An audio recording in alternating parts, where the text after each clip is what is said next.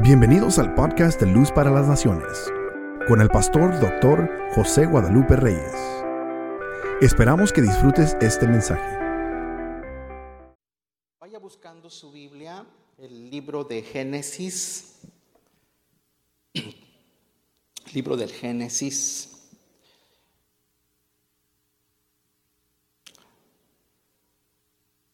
Génesis 45.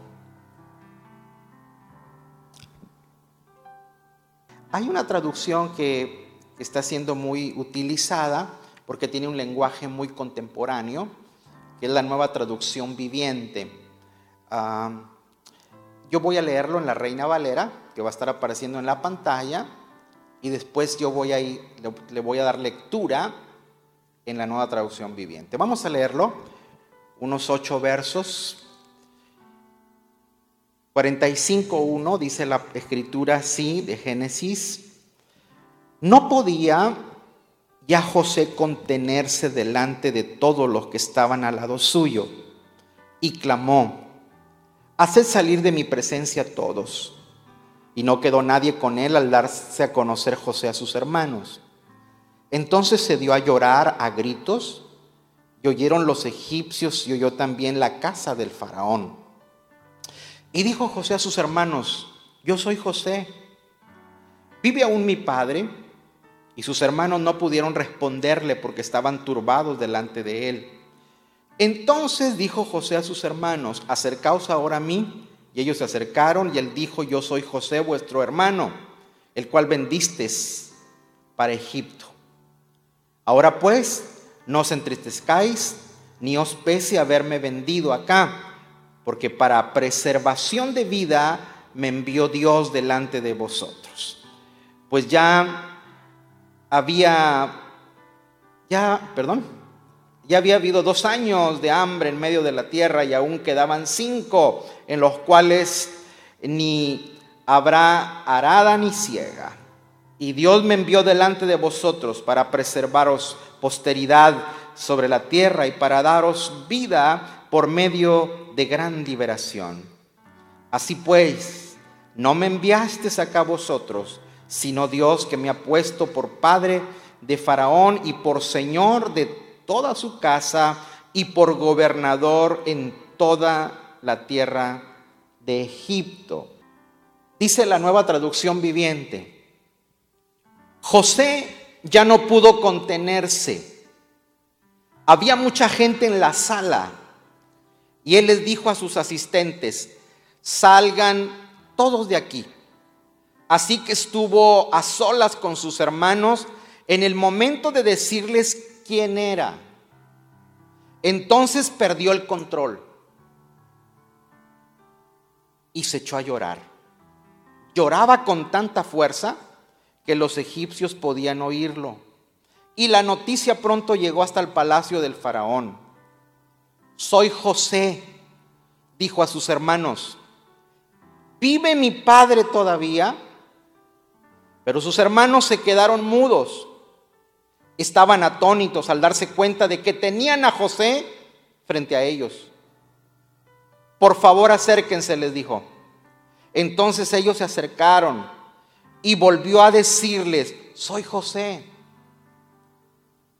su hermano a quien ustedes vendieron como esclavo en Egipto. Pero no se inquieten ni se enojen con ustedes mismos por haberme vendido. Fue Dios quien me envió a este lugar antes que ustedes, a fin de preservarles la vida. El hambre que ha azotado la tierra estos dos últimos años durará otros cinco años más, y no habrá ni siembra ni ciega. Otra vez dice, Dios me hizo llegar antes que ustedes para salvarles la vida a ustedes y a sus familias y preservar la vida de muchos más. Verso 8. Por lo tanto, fue Dios. Tercera vez lo dice. Fue Dios quien me envió a este lugar y no ustedes. Y que el quien y fue el quien me hizo consejero del faraón, administrador de todo su palacio y gobernador de todo Egipto. Que el Señor añada bendición a su palabra esta mañana. Quiero, quise titular esta charla o esta plática con ustedes esta mañana, esta palabra, administrar los recuerdos. A ver, repita conmigo. Administrar los recuerdos. Hay acciones nuestras, hay acciones de los seres humanos que afectan el futuro. Y esto no se trata de que si me gusta o no. No, simplemente que es el resultado de nuestra acción.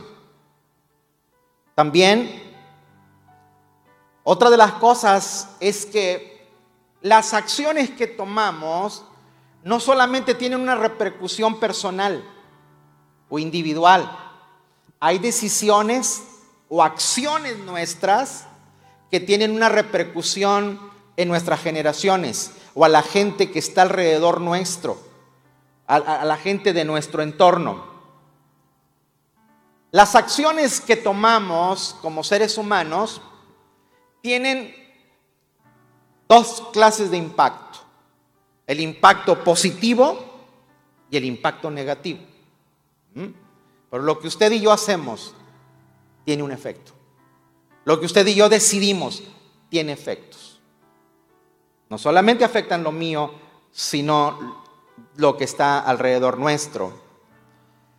Muchas veces, eh, de una manera inconsciente, quizás no de forma voluntaria, no con alevosía, no con premeditación, eh, hacemos las cosas. Pero eso no significa que no vaya a tener una repercusión. Y lo que tomamos afecta lo que está por delante. Yo no sé si usted en la vida, en el transcurso de vida que ha tenido, ha tomado decisiones de las cuales nos hemos lamentado. A ver, quiero saber si estoy con seres humanos aquí. No, no le voy a decir cuál es, no se preocupe, no va a venir a testificar. ¿Ah? Es simplemente que, que todos nosotros hemos en algún momento de la vida hecho algo que nos trae una repercusión no positiva, trae un efecto negativo. Eh, y afectamos no solamente el momento en que la tomamos, sino que tiene una prolongación, tiene larga duración, a largo plazo nos afecta eso. Y hay cosas, espero que no se encuentre aquí personas como estas, o que nos haya pasado eso. ¿Cuántas veces le hemos cuestionado a Dios y por qué yo? ¿Y por qué si te sirvo? ¿Y por qué si yo voy a tu casa? ¿Por qué no me ayudaste?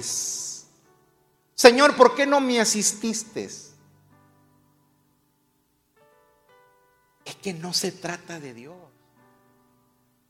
Se trata de nosotros. No sé si me estoy explicando. Tranquilo que lo voy a bendecir. Si siente, si de ratitos como que, está haciendo esto así como que lo estoy aprensando, no se preocupe, lo voy a soltar para que no se sofoque. ¿Mm? Dile que está al lado tuyo, no se trata de Dios, se trata de nosotros.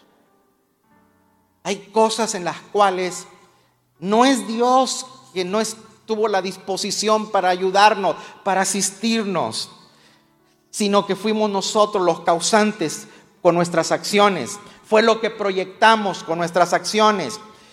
Es más, muchas veces nosotros podemos alterar o modificar el mañana por las acciones que cometemos. Es lamentable, es triste, pero, pero esta mañana vamos a sacar lo mejor de esto. Dile que está al lado tuyo, mis acciones y reacciones afectan el futuro de mis generaciones. A ver, quiero saber que están aquí esta mañana. Vamos a ponernos todos al, corriente. Diga conmigo, mis acciones y mis reacciones afectan el futuro de mis generaciones.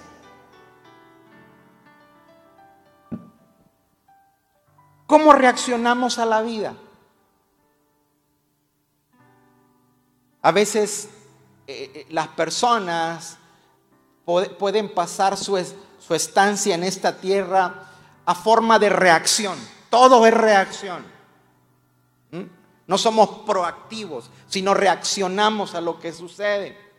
Entonces, hay gente que puede pasar la vida eh, reaccionando en enojo. Hay gente que vive enojada por todo. ¿Mm? Si está lluvioso, se enoja. Si está soleado, se enoja. Si hace frío, se enoja. Si hace calor, se enoja. Si le das de comer, se enoja. Si no le das de comer, se renoja. Pero ¿usted conoce alguna persona así que lo único que le falta es ladrar? Porque hasta te ven así como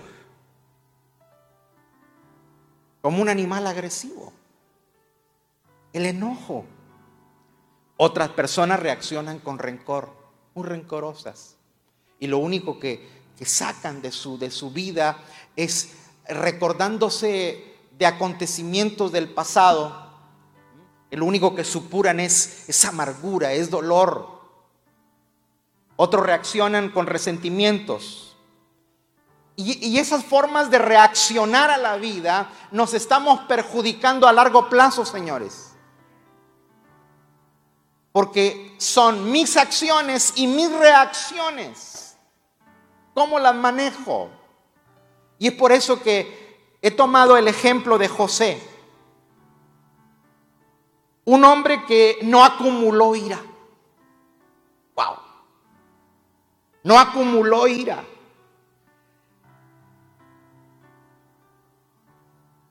No albergó resentimiento, deseos de venganza. Cuando los tenga frente a mí los voy a hacer picadillo.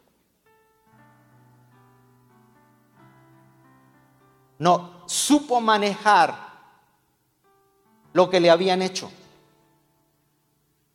Él supo manejar, supo, supo reaccionar bien a la vida, supo administrar los recuerdos negativos. Nunca es fácil enfrentarse a los que nos han hecho mal. ¿Alguna vez usted le han hecho mal a alguna? Padre, estoy ante puro gente celestial. Bueno, no es fácil. No es fácil.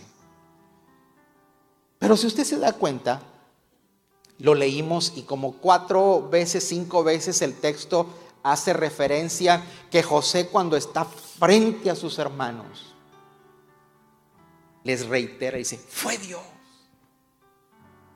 No, no, si hubiera sido José rey, yo fueron ustedes. Pero como fue José, el hijo de Jacob, fue Dios.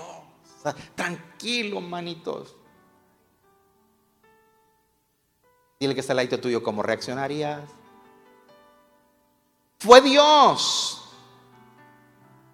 No es que alguien te lo hizo. No es porque no le importases a nadie, sino que en los momentos más difíciles era Dios que estaba interviniendo, porque todo lo que nos pasa en la vida, aunque parezca que Dios no está presente, Dios nos, no, te, no se duerme, como dice la escritura. Él siempre está al cuidado que aún en las circunstancias adversas, Él va a tomar lo mejor de eso para sacarte victorioso. Y José lo entendió. No es Dios. Solamente cuando las cosas están buenas. Dios también está cuando las cosas son malas. Hello. Ah, porque usted tiene el refri lleno y reventándose y que tiene que cerrarlo así con fuerza. Ay, gloria a Dios, alabado sea el Señor. Pero ¿qué cuando lo abres y solamente está la jarra con agua? Y ni siquiera llena, Estaba agua y hasta poquita. Dice, diablo miserable. ¿Eh? No, no, no, no. Hay cosas, en las cosas malas, Dios también está presente.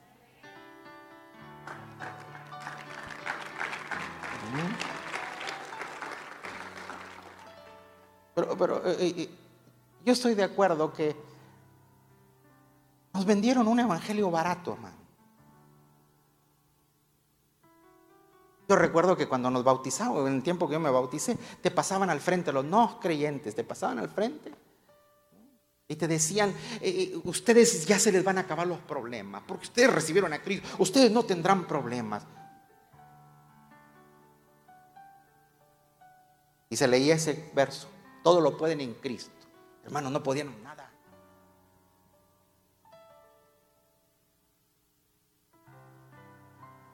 Señores, Dios está presente aún en las experiencias negativas.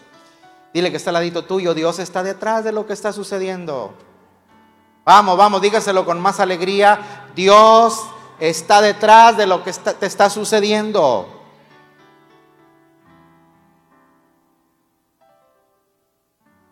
Y José les dice, tranquilos, fue Dios.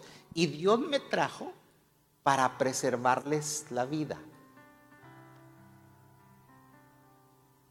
O sea, Dios me trajo porque yo iba a ser de bendición a ustedes.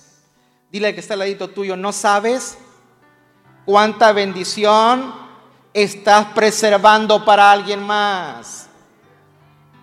Vamos, alégrese. Hay usted con lo que está pasando puede ser un instrumento de bendición para alguien más. ¿Mm? Pero claro, en el momento que está sucediendo eso, eso no se percibe. Quizás a ti te ha tocado llorar para que otro ría el día de mañana. Quizás a ti es el que te ha tocado llevar más peso para que otro se le haga liviana la carga el día de mañana. Quizás tú eres el que llevas cargas, pero tienes que considerarte que eres un instrumento de bendición. ¿Cuántas veces nos han sucedido cosas y hemos dicho esto no es justo? Pero eso que parece que no es justo para ti es preservación de bendición para alguien más mañana. Vamos, adore al Señor esta mañana. Y diga conmigo, tengo que descubrir a Dios en lo que me está pasando.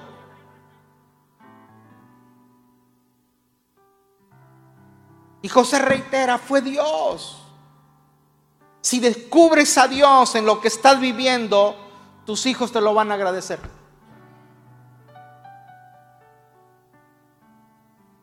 Tiene, usted tiene que ser un buen lector de las circunstancias en las que usted vive.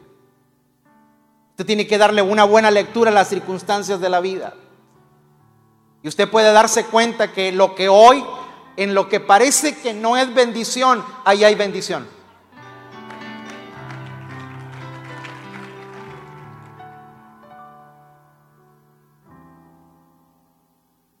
A ver, si usted tiene frente a usted a los que le hicieron daño, y usted ahora tiene, como se dice en el norte, el sartén por el mango.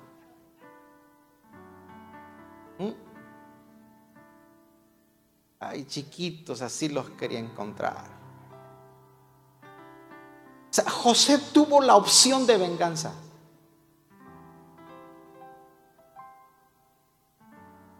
Él tenía la autoridad, tenía todo a su favor para hacerles pagar el mal que le hicieron. Pero él optó por el perdón. Ay, no, no, no me están escuchando ustedes. José optó por el perdón. Hay que optar por el perdón, no por la venganza.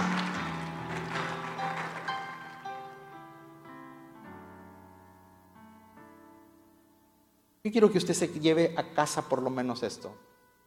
Perdonar no es regalar algo al que te hizo daño. Perdonar no es regalar algo al que te hizo daño. Perdonar es hacerte bien a ti mismo.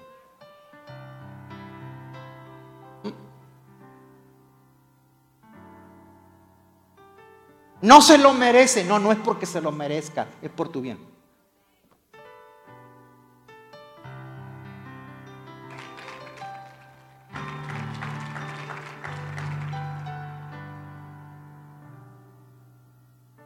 ¿Sabe qué dice Dios de nosotros? Él calla de amor. ¿Usted cree que a veces nosotros no le colmamos, eh, perdóneme la expresión, el plato a Dios? ¿Sí o no? Oh, hermanos, yo los conozco. Pero, pero Dios por su amor No crea que se calla porque no lo merecemos. Se calla de amor.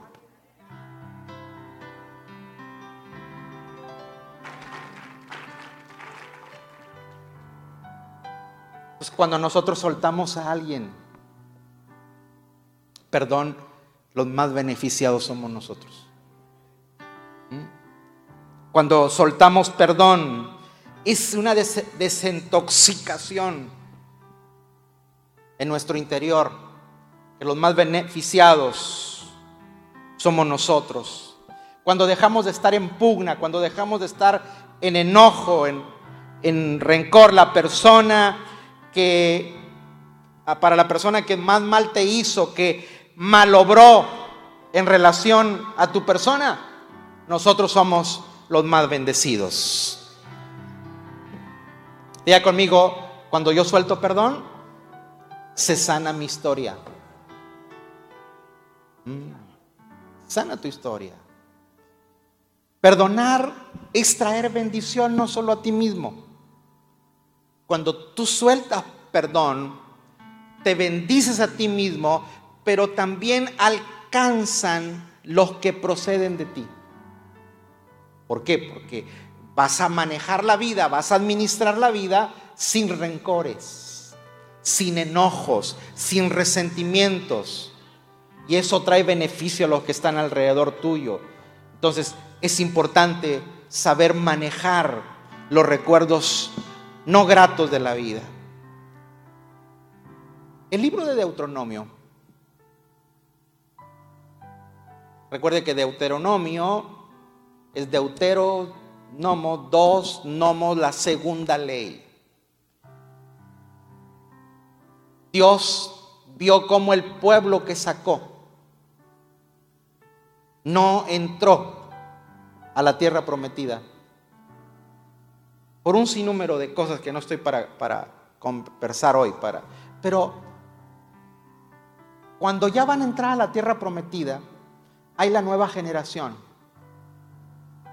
En la nueva generación son los hijos que nacieron en el camino los únicos que van a entrar, que salieron, es Josué y Caleb, los demás es pura gente nueva.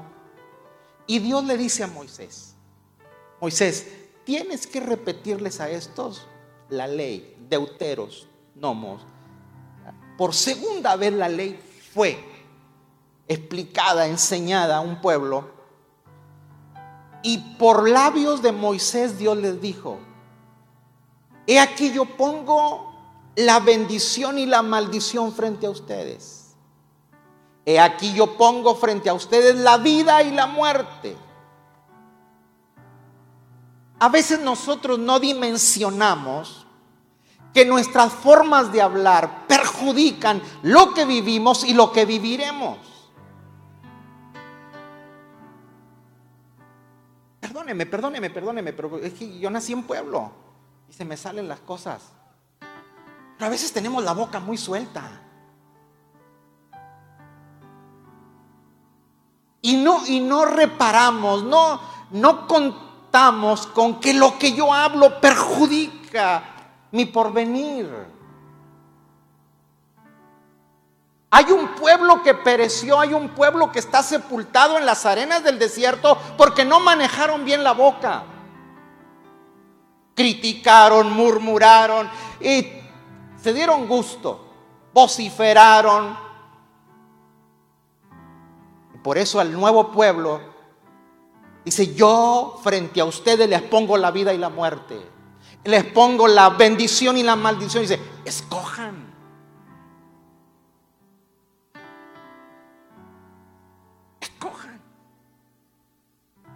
Es por eso que mis, mis acciones, mis decisiones afectan mi mañana. Pero a veces nosotros tomamos acciones y tomamos decisiones y de antemano sabemos que son que nos van a perjudicar. Y pero acá le pido perdón a Dios. Si no es porque Dios no te perdone o porque Dios no tome tu confesión y tu culpa. La cosa es los efectos que vas a ocasionar. No sé si me estoy explicando. ¿O estoy, estoy muy duro esta mañana? Porque almorcé lo mismo. Dos tamalitos con café.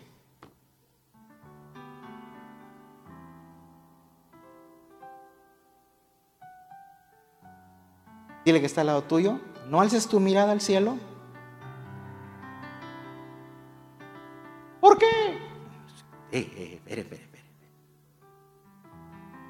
Los resultados no es para que le demandes a Dios que por qué, es que hice.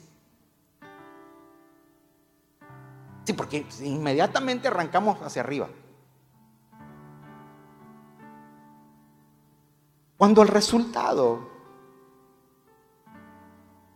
no es favorable, no culpemos a Dios. Es el resultado de nuestras acciones.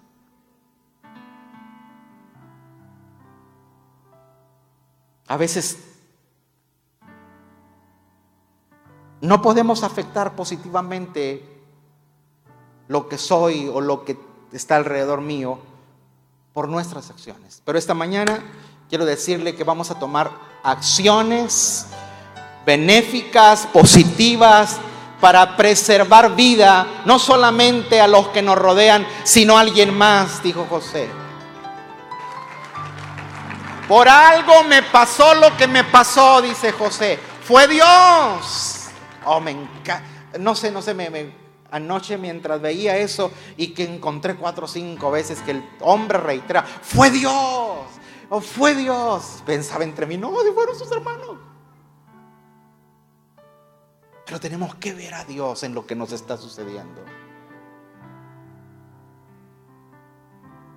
un hombre que no acumuló rencor. Fue un hombre que no acumuló, no toda la vida rumió esa venganza cuando esté enfrente a mí.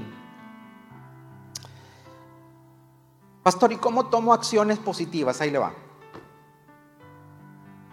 Día conmigo, tengo que mirar hacia atrás con gratitud y no con rencor.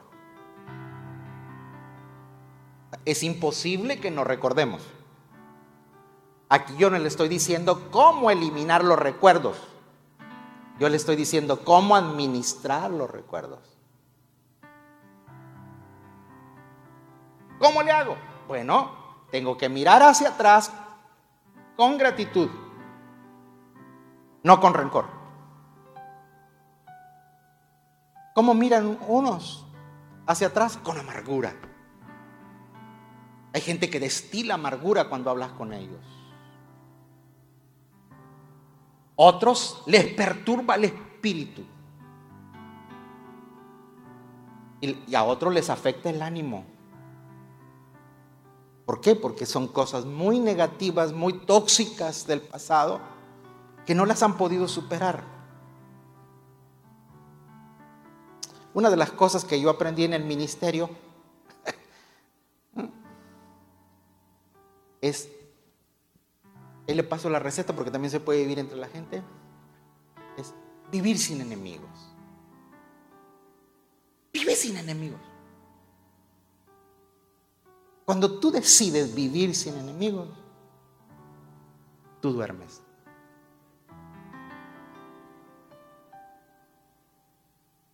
Pero hay gente que le, si no está en pleito, te arma pleito. ¿Mm? Dile que está al lado tuyo, te están hablando. ¿Mm?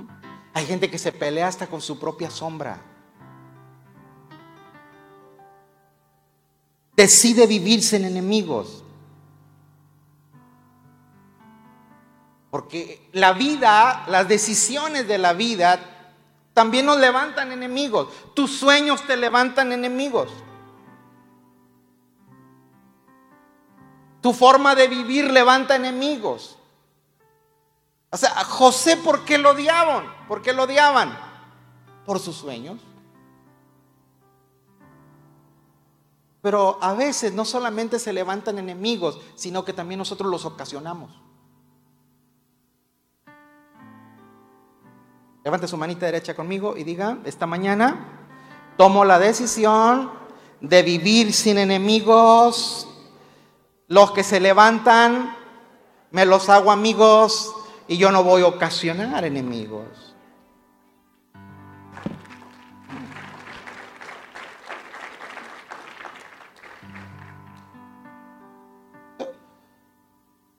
Pastores que hablan mal de usted, te están dando promoción gratis.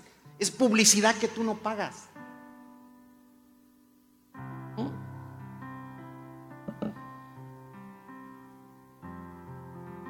La vida de José pasó muchos infortunios. La vida de José no fue fácil, fue difícil. Fueron 13 angustiantes años. 13 años de aflicción, muy perturbadores. Pero cuando tú ves a, a José en el capítulo 45, donde ve que lo que le sucedió no fue grato, pero la mano de Dios estuvo en eso, José ya cruzó la frontera de la adversidad. Esta mañana yo le invito a usted para que la adversidad que está atravesando cruce la frontera hoy. Cruce la frontera. ¿Cómo la cruzo? Ah, dándote cuenta que Dios tenía un plan, un proyecto y un propósito. No, no es que Dios tramó el secuestro, no es que Dios tramó la venta, no es que Dios tramó, échenlo al pozo, no. Lo que Dios tiene cuidado es que cuando estás atravesando esas circunstancias, Él está viendo todo y cuando tiene planes contigo, no importa cómo te traten, Dios estará ahí para socorrerte. Si es para el Señor, déselo con alegría.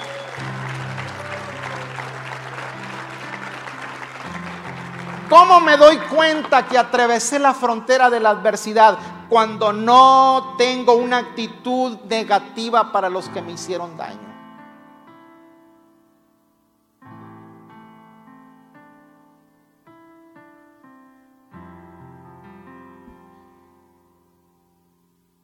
Hay una canción del cantante argentino Roberto Carlos.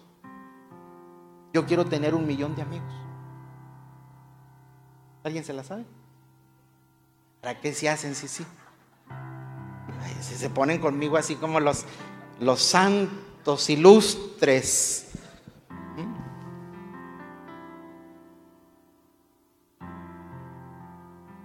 Y yo pensé que la vida iba a ser así. Un millón de amigos. Pero cuando entré al ministerio, no supe qué hice que se me levantaron los enemigos. Pero ¿sabe qué? Aún aunque yo sabía que me odiaban, yo los veía en la calle y los saludaba, ¿cómo está? Y agachaban la cabeza, se querían.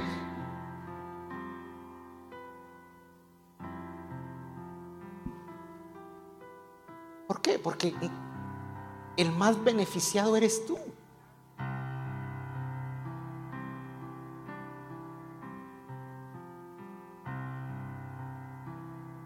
45, ponme por favor 45, 1 al 3. O yo, se lo, yo le, le, doy lectura aquí. Dice el verso 1, y José ya no podía qué? Contenerse. Wow. José ya no pudo contenerse. A ver, mírenme acá. No es que no podía contenerse de rabia. Ay, es que yo ya no aguantaba. No, no, no, esa es otra cosa. José aquí no está reventándose de rabia.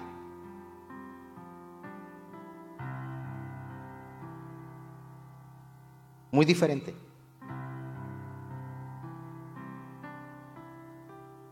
Aquí José está emocionado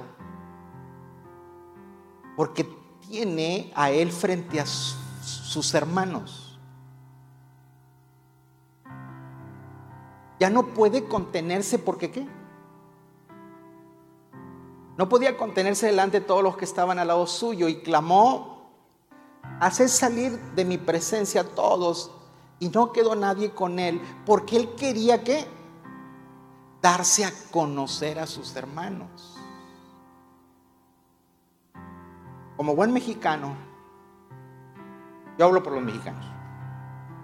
Cuando alguien te hace daño, pues solo verá, vas a ver quién soy. ¿Sí o no? A ver, los mexicanos aquí, no, hoy no vino migración. Levante la mano.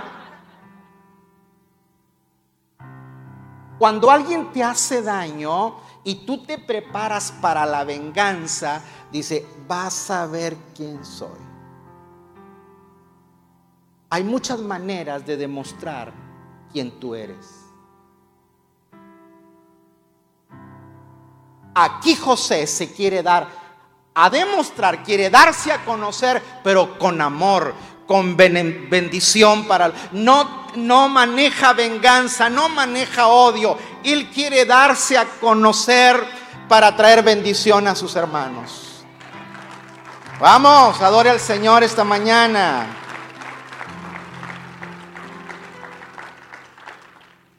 Usted puede demostrar quién es con compasión, con amor, o tú puedes demostrar quién eres con enojo, con tus vísceras, temperamentalmente. Pero mire, humano y humano y seremos humanos. Y como todo buen humano, se echó a llorar. ¿Por qué? Que había ahí un dolor que no pudo fraguar por años se echó a llorar. Llorar es benéfico. Dicen los, los estudiosos del, del, comportamiento humano que José eh, tenía lo que, se, lo que se dice ira acumulada. Y esa ira acumulada hizo que llorara de una forma eh, demasiado evidente, porque dice que lloraba y se oía hasta de lejos, pero lloraba no con amargura.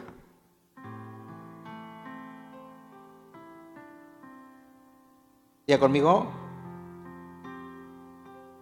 voy a bendecir a quien me ha hecho daño. ¿Cómo, pastor? Sí, con tu actitud. Y después de que llora y se seca la lágrima, ¿qué es lo que pregunta?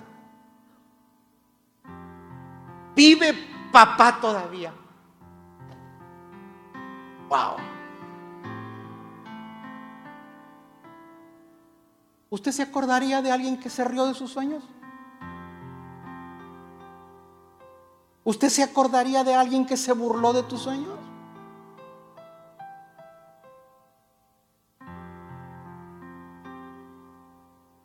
Porque un día José, cuando era un muchacho, y va y le dice a Jacob, papi, soñé que el sol, la luna y las estrellas me reverenciaban. Y el papá le dice, este mocoso, ¿qué piensas? ¿Que tu mamá y yo y tus hermanos nos vamos a inclinar a ti? Pues sí. Sí fue. No es fácil cuando tú tienes un sueño y se lo cuentas a otro y se ríe en tu cara. Yo ya les he contado a ustedes lo que nos sucedió cuando empezamos a diseñar esto, que, tuvimos la oportunidad de comprar el terreno, que una que la debíamos, no teníamos para construir. Estábamos allá en el pequeño templo y, yo ansioso pedí un, eh, que me recomendaran un arquitecto. Y mi pastor me dijo, hay un, hay un arquitecto que es cristiano, él le puede ayudar. Le llamo. Quien estuvo allá conmigo, recuerda que estaba el templo, y te tenías que salir, y atrás había dos oficinitas. El púlpito, una oficinita, un anexo a un lado, otro anexo, creo que era como un 6 por 6. O sea que si tú estabas en la oficina y metías a otro, se tenía que salir el otro para que entrara el otro. Pero bien recibí al arquitecto y le dije, mire, tengo un proyecto y lo quiero en tres fases, quiero tres etapas. Y quiero un, auditorio para 500 personas con salones y oficinas. Quiero un santuario para 2.000 personas. Yo veía que el tipo no escribía. Y quiero otra, última etapa, quiero para proyectar una escuela. Yo quería que me dijera, pues, el tipo cerró su carpeta. y me dijo, mire pastor, lo que usted me está presentando es muy ambicioso. Él vio lo que tenía. Él vio la sillita en lo que lo senté, la oficinita que tenía. Y no sé qué garras traía yo puesto ese día. Casi seguro me echó una, una rastreada. ¿Mm? Y me dijo, mire, tengo mucha experiencia en ayudar a pastores. Y yo no quiero que mi trabajo se quede engavetado así. Hoy, esas fueron sus palabras.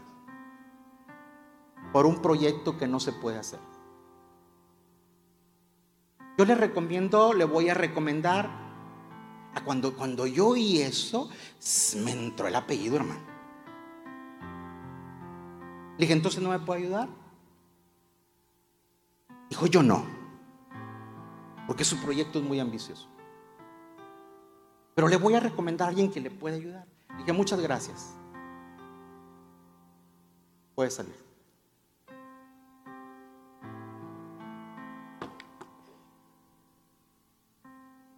¿Cómo cree que me sentí yo? Como cucaracha fumigada. ¿Por qué? Porque no, creyeron. No te creyeron. Cuando José era un muchacho, no creyó. Pero después, 13 años después, lo primero que él pregunta es, ¿papá vive todavía? No, hombre, ustedes les no, no, no están aquí. Dile que está al lado tuyo, tú preguntarías por alguien que te trató mal. Pero este, esta no es una clase de pregunta de, de odio, de rencor, es otra clase de pregunta. ¿Papá vive todavía? Usted tiene que darse cuenta que usted es una herramienta que Dios tiene para traer bendición a los suyos. ¿Mm? Hay gente que cuando habla se le percibe el dolor. Hay gente que cuando habla se le percibe la amargura. Pero aquí está diciendo, papá vive todavía. Lleno de emoción, de poder bendecirle. Así que dile que está al lado tuyo, cuando ve hacia atrás, tengo que ser agradecido y no rencoroso. Pero también tenemos que administrar bien. Dos, tengo que administrar el, recuerdo, los recuerdos del pasado para poder entender mi hoy. Si usted quiere entender, si usted quiere tener claridad en su hoy, tiene que saber administrar bien lo que le pasó.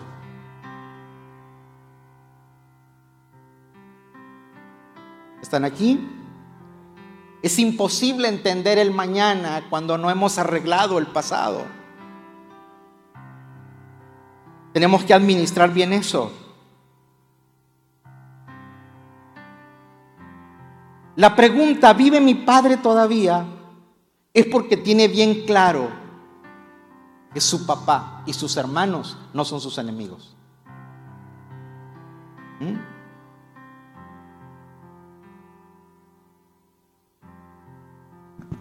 El verso 4. Entonces dijo otra vez, dijo José a sus hermanos, acérquense a mí. Y ellos se acercaron a él y dijo, yo soy José, ¿cómo? ¿Cómo? Cuando tú estás enojado con la vida. Cuando tú estás enojado con, con alguien de la familia, ni siquiera le quieres decir hermano. Ay, pues no sabes lo que me hizo tu hijo entre, entre la familia. ¿No sabes lo que me hizo tu hijo? Es tu hermano. O en la iglesia. Pastor, pues esta señora, esa señora es tu hermana en la fe.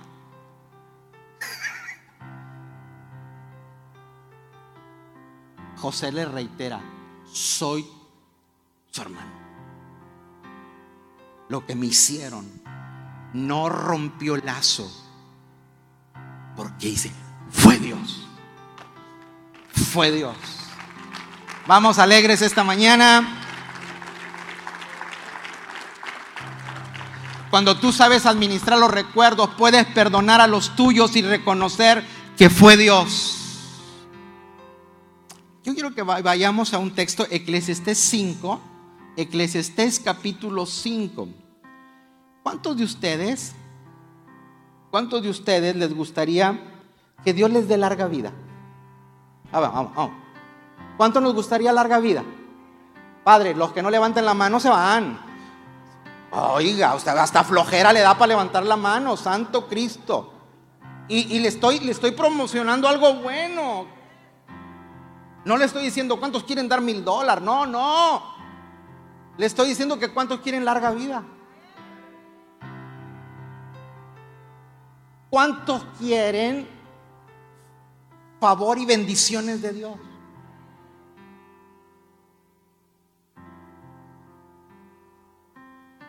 Salud.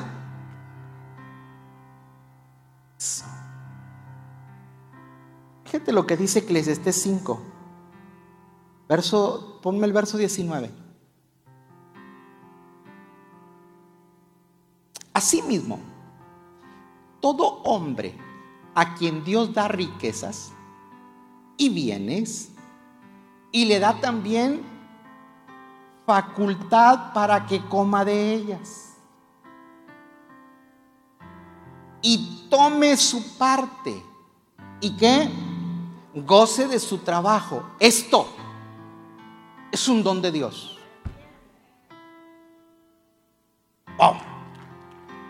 Verso que sigue porque no se acordará mucho de los días de su vida, pues Dios le llenará de alegría el corazón.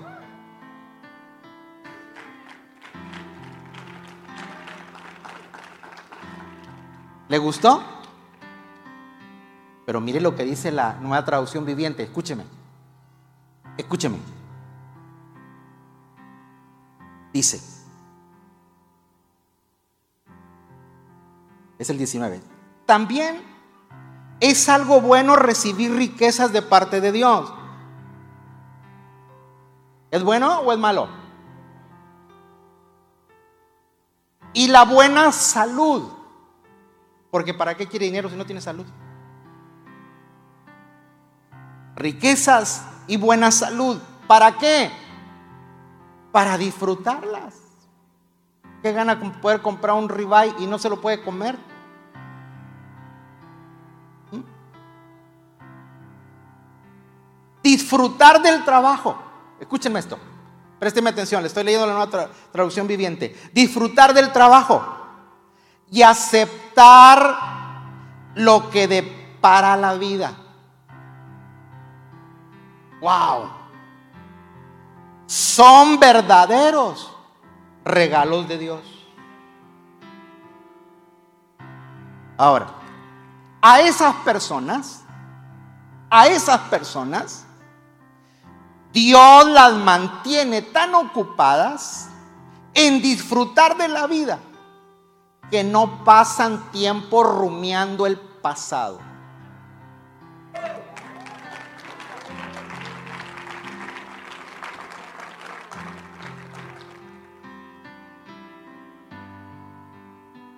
Por eso usted ve la vida de José. ¿A dónde iba José? José era próspero. A donde iba José cambiaba el ambiente, cambiaba el entorno. Porque cuando usted está libre de adentro, lo que toca es bendecido. Pero hay personas que tienen capacidades, que tienen habilidades, que tienen estrategias, pero están tan dañados de dentro que todo lo que tocan lo echan a perder.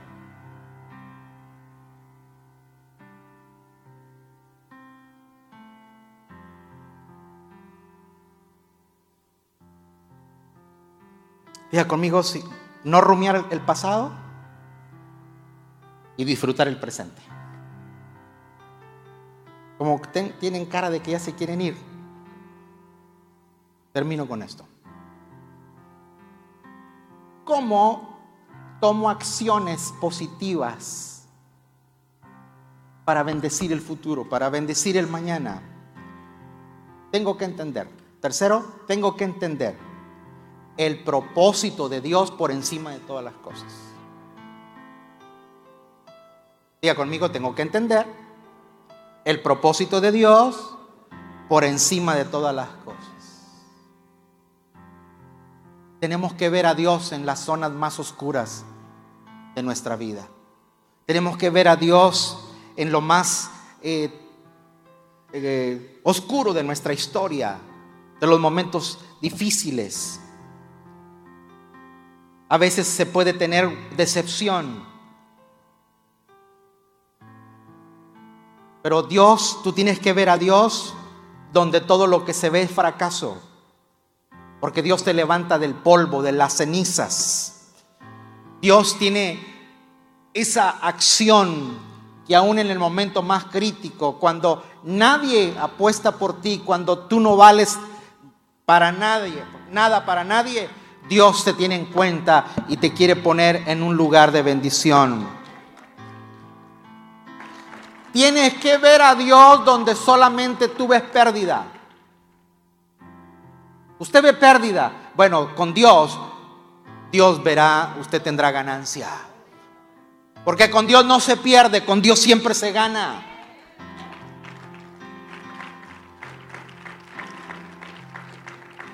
Yo tengo, si no hago eso, no entenderé los propósitos de Dios. Lo que hoy te pasa es Dios quien meterá la mano para sacarte adelante. Y termino con esto. José le reitera y le dice, fue Dios. Allá en su casa lee despacio. Todas las versiones hacen esas cuatro menciones. Fue Dios, fue Dios, fue Dios. Pero les dice, para traer preservación de vida a ustedes y a sus familias. Wow. Tiene que estar al ladito tuyo cuando tú estás bien.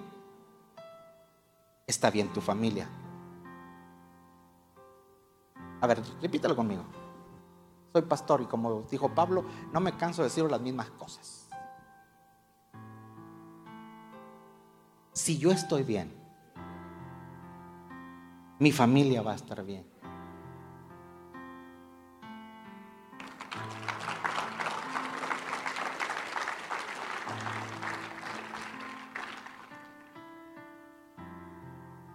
Es lo que los teólogos dicen, la bendición por extensión.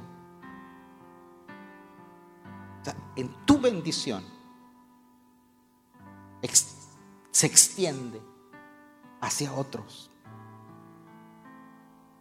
Esta mañana usted dejó su casa. Tal vez es el único día que usted descansa. Y, merece descanso. Pero usted se levantó y vino a la casa del Señor. Hay gente que viene y sirve y tiene otros compromisos. Bueno, la inversión que usted hace aquí, aunque tú no, aunque tú veas hoy como, bueno, te lo van a agradecer los tuyos mañana.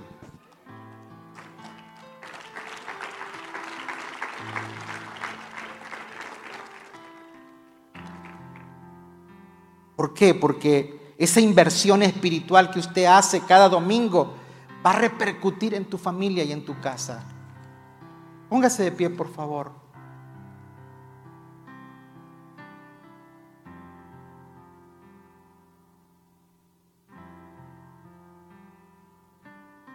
Como es el jaque mate, tengo que decir algo. No se me vaya. Y la cuarta vez le dice José, fue Dios y no ustedes.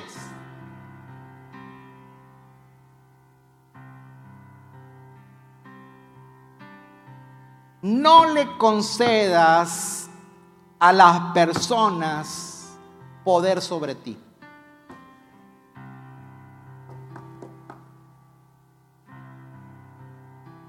Lo repito, pienso que la bala les pasó por arriba. No les concedas a las personas poder sobre ti.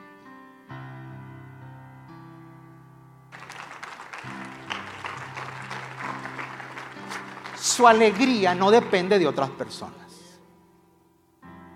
Su bienestar no depende de otros. Al único del cual nuestra vida tiene que depender es de Dios. Punto.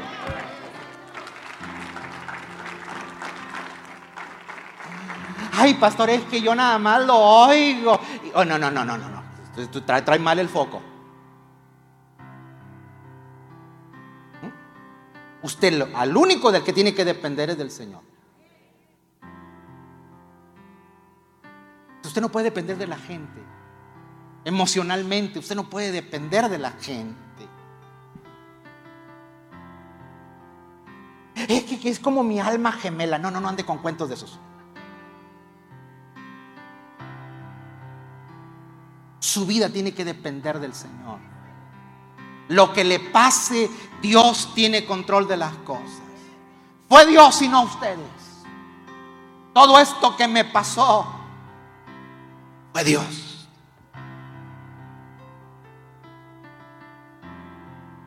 ¿Qué le pasó? No tengo el tiempo para contárselo. Pero al único que usted le debe o le tiene poder sobre su vida es quien te creó. Dele un fuerte aplauso al Señor.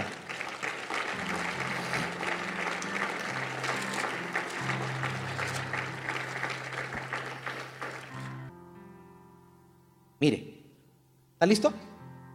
¿Está listo? Génesis 41. Génesis 41. Verso 46. Aguánteme. Leo esto me desaparezco de aquí. 41, 46. ¿Era José de edad de cuántos años? Tenía 17 cuando lo vendieron. Por eso le dije que eran 13 años de aflicción. Era José de edad de 30 años cuando fue presentado delante del faraón, rey de Egipto. Y salió José delante del faraón y recorrió toda la tierra de Egipto. En aquellos siete años de abundancia, la tierra produjo montones. ¿Te fijas cuando el corazón de un hombre está bien por dentro? A veces nosotros tenemos gente amargada haciendo trabajo.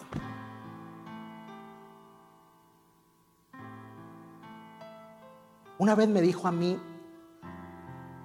una persona, porque se dio cuenta que yo era pastor, dijo, pastor, ustedes, eh, yo veo que, que cuando la gente compra casas, le dicen a los pastores o al sacerdote, vaya y bendígame la casa. Porque, pues, dijo el Señor, por las vibras que deja la gente. ¿Ah? ¿O quién vivió ahí? Dice, pero a las casas nuevas, dice, son las más maldecidas. ¿O cómo? Sí, dice, porque la gente que las construye, una, traen malos salarios, les pagan cualquier cosa, y ellos se la pasan clavando un clavo y maldiciendo. Echándole. Y si tú llegas como dueño a verla, tu casita ahí, a ver qué le están haciendo y cómo va la casa. Dice, cuando se van, dicen majaderías de los dueños, se burlan de ti. cuando una persona entra a una casa nueva, está más maldecida que una usada.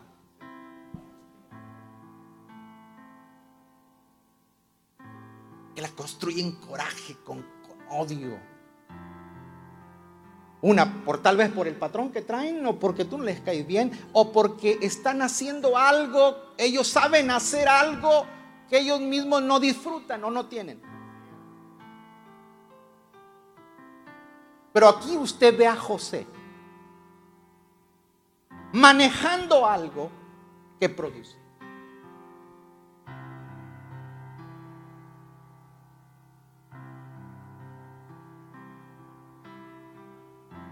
Yo tengo una... quien me cuenta dinero tiene que ser un, generoso.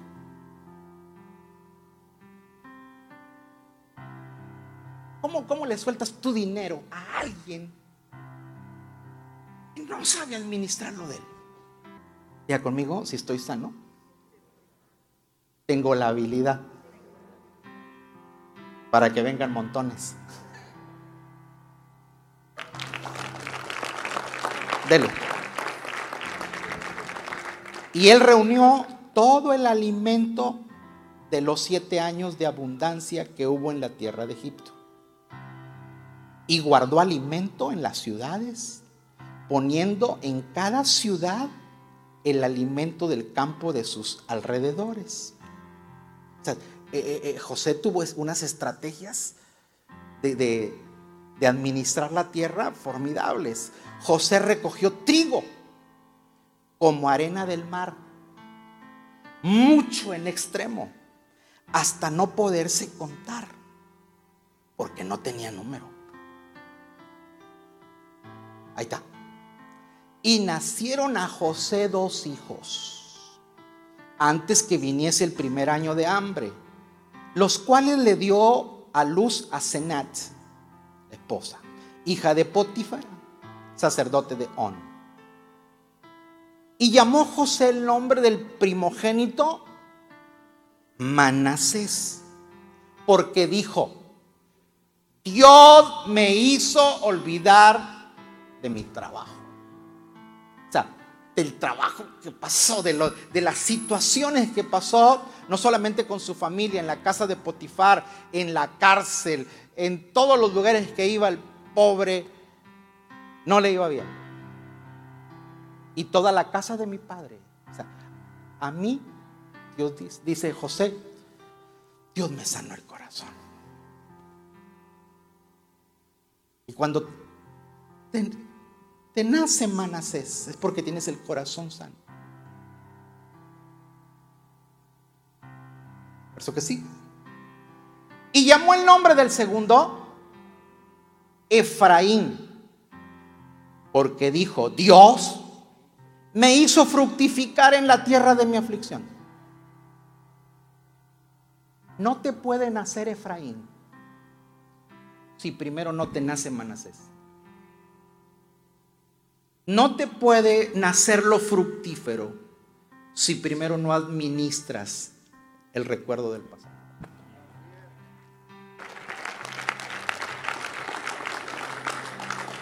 Hay cosas que usted y yo tenemos que arreglar.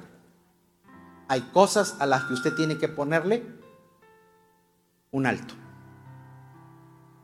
Usted no puede vivir con rencor, con ese deseo de venganza, con ese resentimiento. Pastor, es que yo nomás la veo y me pongo, no, no, no, perdone, entonces, ¿a qué vienen los domingos?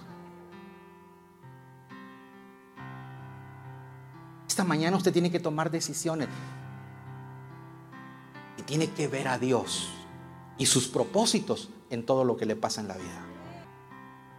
Yo sé que has atravesado, todos atravesamos situaciones difíciles en la vida. Y tal vez tú las estás pasando hoy, en este tiempo. Y tal vez te encuentras en situaciones críticas ocasionadas por terceras personas. O tal vez por tus acciones. Yo no estoy aquí para condenarte ni para reprocharte, estoy aquí para invitarte a que veas a Dios en lo que te está pasando. A que veas a Dios en lo que te está aconteciendo. Ponga en orden los recuerdos del pasado. Si tu pasado es doloroso, no afectes tu mañana. Mira a Dios.